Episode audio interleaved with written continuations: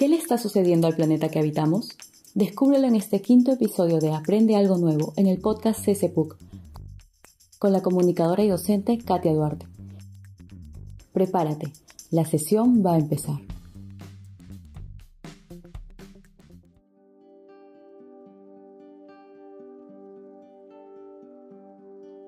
La Tierra padece.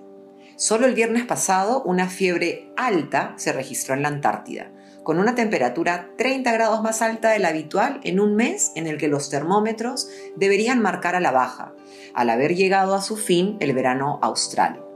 Al mismo tiempo, el Ártico marcó 3,3 grados centígrados por encima de su temperatura promedio desde 1979. Y sí, la Tierra está enferma. La existencia de nuestra especie está en verdadero peligro. La semana que pasó, 270 científicos de 67 países que han revisado para la ONU más de 34.000 artículos para sentar las bases sobre los impactos que está provocando el calentamiento del planeta, decretaron que entre 3.300 y 3.600 millones de personas, cerca de la mitad de la población mundial, viven ahora en contextos considerados altamente vulnerables al cambio climático. Hola, soy Katia Duarte y esto es Hablemos del Clima, episodio enfocado en el reto más importante que hemos tenido como especie hasta hoy y del que curiosamente por acá casi nadie habla. Frenar la crisis climática y prepararnos para un mundo totalmente distinto en el que las principales noticias se enfocarán, como ya viene ocurriendo, en catástrofes climáticas cada vez más frecuentes, menos previsibles y más intensas.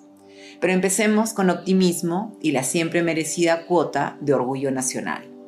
Ya en el año 2014, Clima de Cambios, el portal de la Pontificia Universidad Católica del Perú, alertaba que el Perú es el tercer país más vulnerable del mundo, solo después de Honduras y Bangladesh, a los efectos del cambio climático que experimenta el planeta por la crisis del calentamiento global. Eso se debe a que nuestro país alberga alrededor de 84 zonas de vida de un total de 114 que existen a nivel mundial y 28 de los 34 climas reconocidos en el planeta. Así de especial, así de megadiverso. Pero, ¿qué estamos haciendo para proteger uno de los países más ricos del mundo? ¿Y qué debemos empezar a exigirle al Estado? Según el último informe del Grupo Intergubernamental de Expertos sobre el Cambio Climático, el IPCC por sus siglas en inglés, los mismos científicos de los que les hablé hace un rato están observando cambios en el clima de la Tierra en todas las regiones que no tienen precedentes en cientos de miles de años. Algunos de los cambios que ya se están produciendo, como el aumento continuo del nivel del mar, no se podrán revertir hasta dentro de varios siglos, pero una reducción sustancial y sostenida de las emisiones de dióxido de carbono, CO2 y de otros gases de efecto invernadero permitiría limitar los efectos más brutales del cambio climático. Gran parte de esa solución respira en nuestra Amazonía. Perú es uno de los 10 países con mayor superficie de bosques. Nuestros bosques, que son muchos y de muchos tipos, son grandes captadores de CO2, el famoso dióxido de carbono, uno de los gases responsables del denominado efecto invernadero que ocasiona el calentamiento global. Ese dióxido de carbono es capturado de manera amable y natural por ellos, sobre todo por los bosques de la selva amazónica y el territorio andino. Entonces, ¿qué sucede cuando se tala esos árboles? Dos cosas.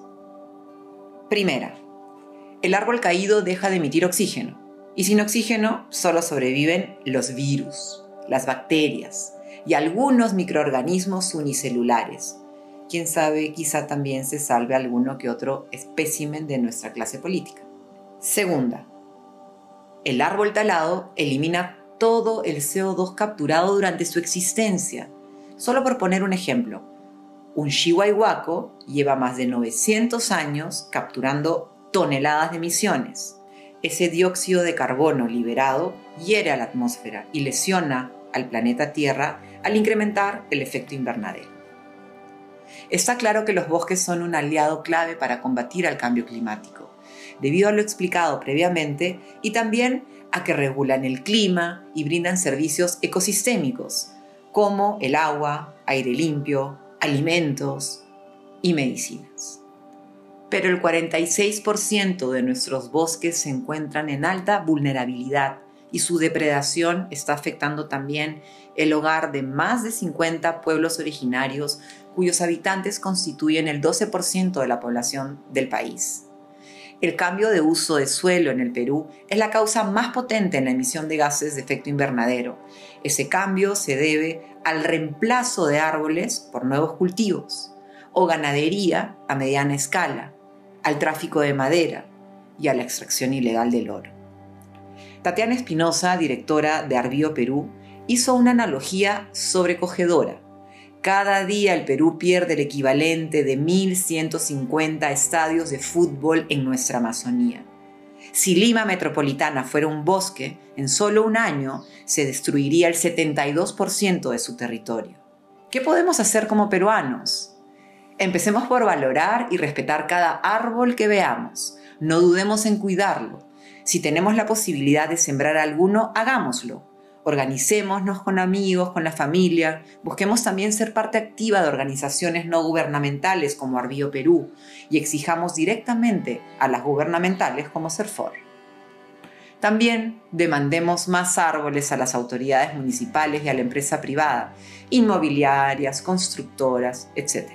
En nuestra cuadra, en nuestro barrio, en nuestro distrito, en nuestra provincia y finalmente en nuestro país.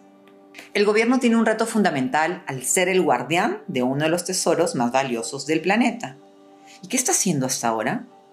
Piénsalo y lleva esta conversa a tu círculo. Hablemos del clima.